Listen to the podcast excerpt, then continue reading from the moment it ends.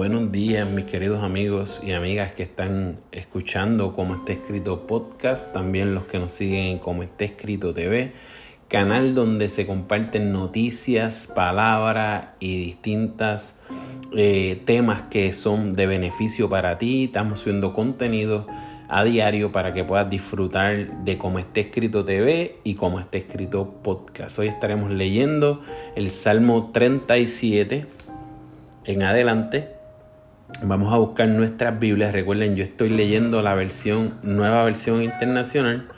Si ustedes tienen la Reina Valera y siguen la Biblia conmigo, pues va a ser un poco diferente.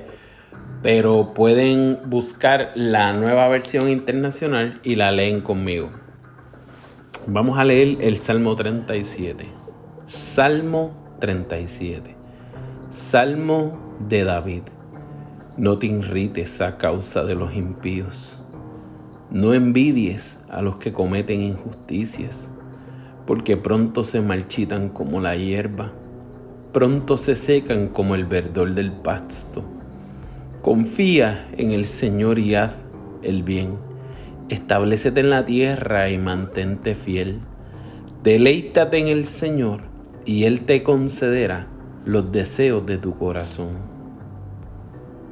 Encomienda al Señor tu camino, confía en Él y Él actuará.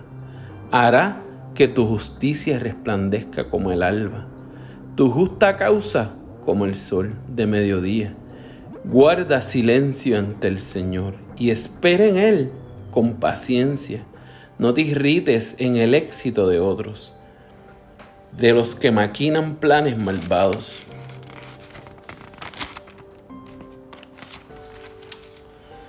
Refrena tu enojo, abandona la ira. No te irrites, pues esto conduce al mal.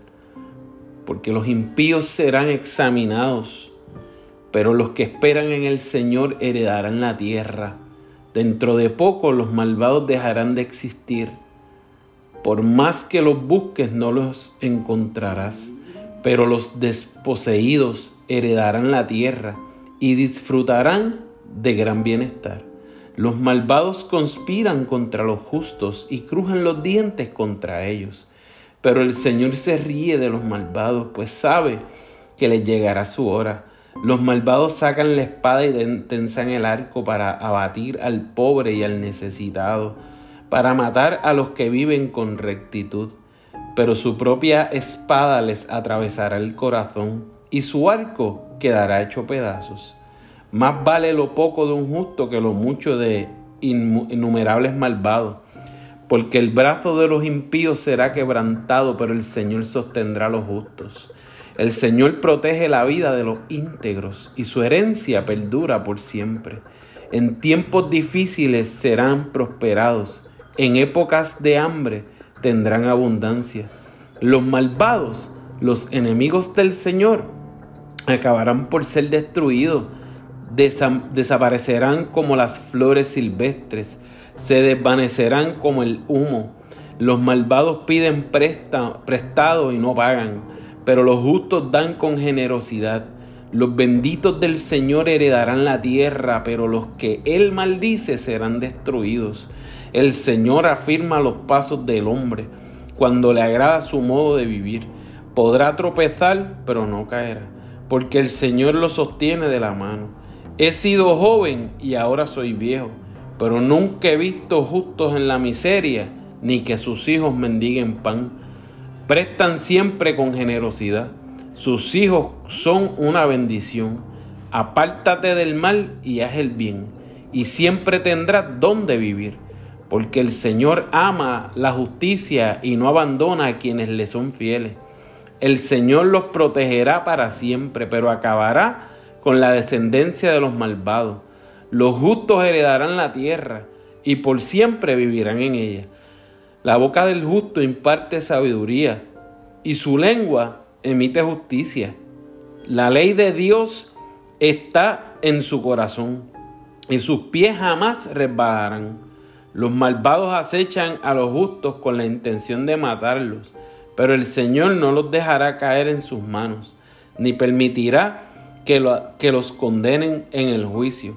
Pero tú, espera en el Señor y vive según su voluntad. El que te exaltará para que heredes la tierra cuando los malvados sean destruidos, tú lo verás con tus propios ojos. He visto al déspota y malvado extenderse como cedro, frondoso, pero pasó al olvido y dejó de existir. Lo busqué y no pude encontrarlo. Observa, a los que son íntegros y rectos hay por venir para quien busca la paz, pero todos los pecadores serán destruidos. El porvenir de los malvados será el exterminio. La salvación de los justos viene del Señor. Él es su fortaleza en tiempos de angustia. El Señor los ayuda y los libra.